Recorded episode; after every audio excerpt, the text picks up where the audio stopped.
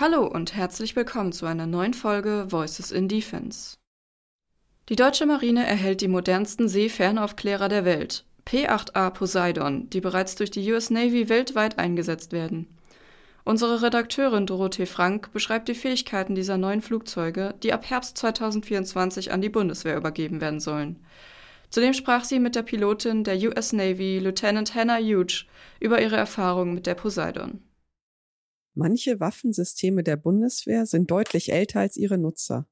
So auch die Seefernaufklärer P3C Orion, die Deutschland seinerzeit bereits gebraucht von den Niederlanden kaufte. Doch am 30. Juni 2021 ging dann endlich das Nachfolgemodell unter Vertrag. Die deutsche Marine wird in Zukunft P8A Poseidon fliegen, den modernsten Seefernaufklärer der Welt. Von der U-Yacht bis zur Seeraumüberwachung liegen Welten zwischen den Fähigkeiten der alten Orion und dem, was die neuen Flugzeuge leisten können. Wie etwa Manned-Unmanned Teaming, kurz MAM-T. Während dieses für das deutsch-französische Luftwaffenprojekt FCAS mit dem Remote Carriern noch zu entwickeln und erproben ist, findet MAM-T zwischen der P8A Poseidon und dem unbemannten System MQ-9B Sea Guardian bereits seit rund zwei Jahren statt. Die Besatzung der Poseidon besteht aus drei Piloten, zwei Naval Flight Officers, zwei Electronic Warfare Operators und zwei Acoustics, also insgesamt sechs Arbeitsplätzen. Im Minimum führt der Seefernaufklärer, zumindest bei der US Navy, 129 Sonarbojen mit, die das Flugzeug von jeder Höhe aus abwerfen kann. Bei der Stehzeit ist, wenn Luft-Luft-Betankung gemacht wird, nicht die Maschine, sondern die Piloten das limitierende Element. Diese sind übrigens begeistert von den Flugeigenschaften der P8A Poseidon, wie ich bei der Paris Air Show im Gespräch mit Lieutenant Hannah Hughes, Petrol Squadron 47 der US Navy erfahren durfte. Die Pilotin ist aktuell im NATO-Einsatz im italienischen Sionella. Good morning and thank you for the opportunity to talk to you. So you're a pilot of the P8 Poseidon. Yes, uh, I've been flying this plane for around five years now.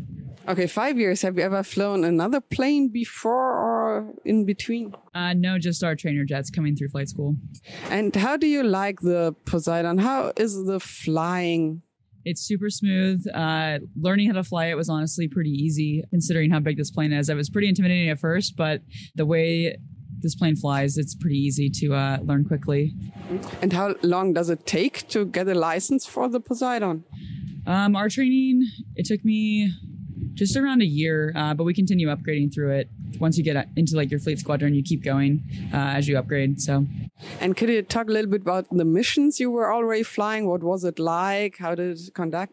Yes, uh, so we can do the anti-submarine warfare as well as any kind of search and rescues. So that's probably the most rewarding type of mission set is search and rescue. Anytime you can help someone in need, that's super rewarding.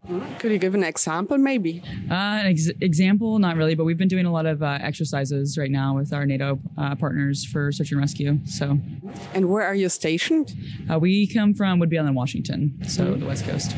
But uh, you also went to the Baltic Sea and all other continents, I guess. Mm-hmm. Yes, uh, we're worldwide deployable, so you can go anywhere.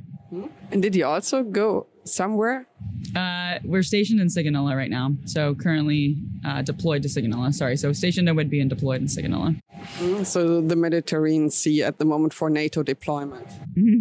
And um, how are the flying of this plane compared to others? I mean, you see a lot of other uh, maritime patrol aircraft. How is it?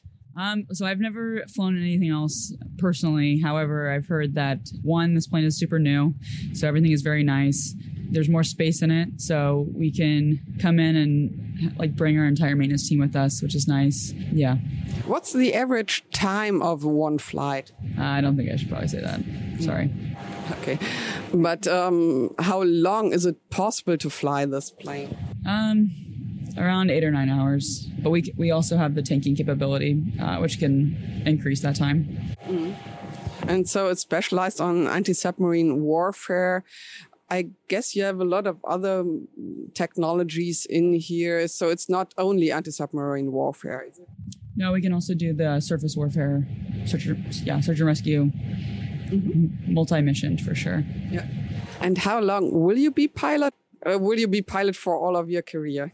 Uh, yes, I'll be a pilot for all of my career. I'd like to stay as long as they'll let me.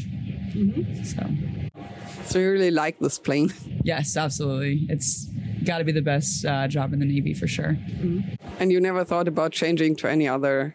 Absolutely not. No, I'll stick around as long as they let me. Thank you for the talk. Yes.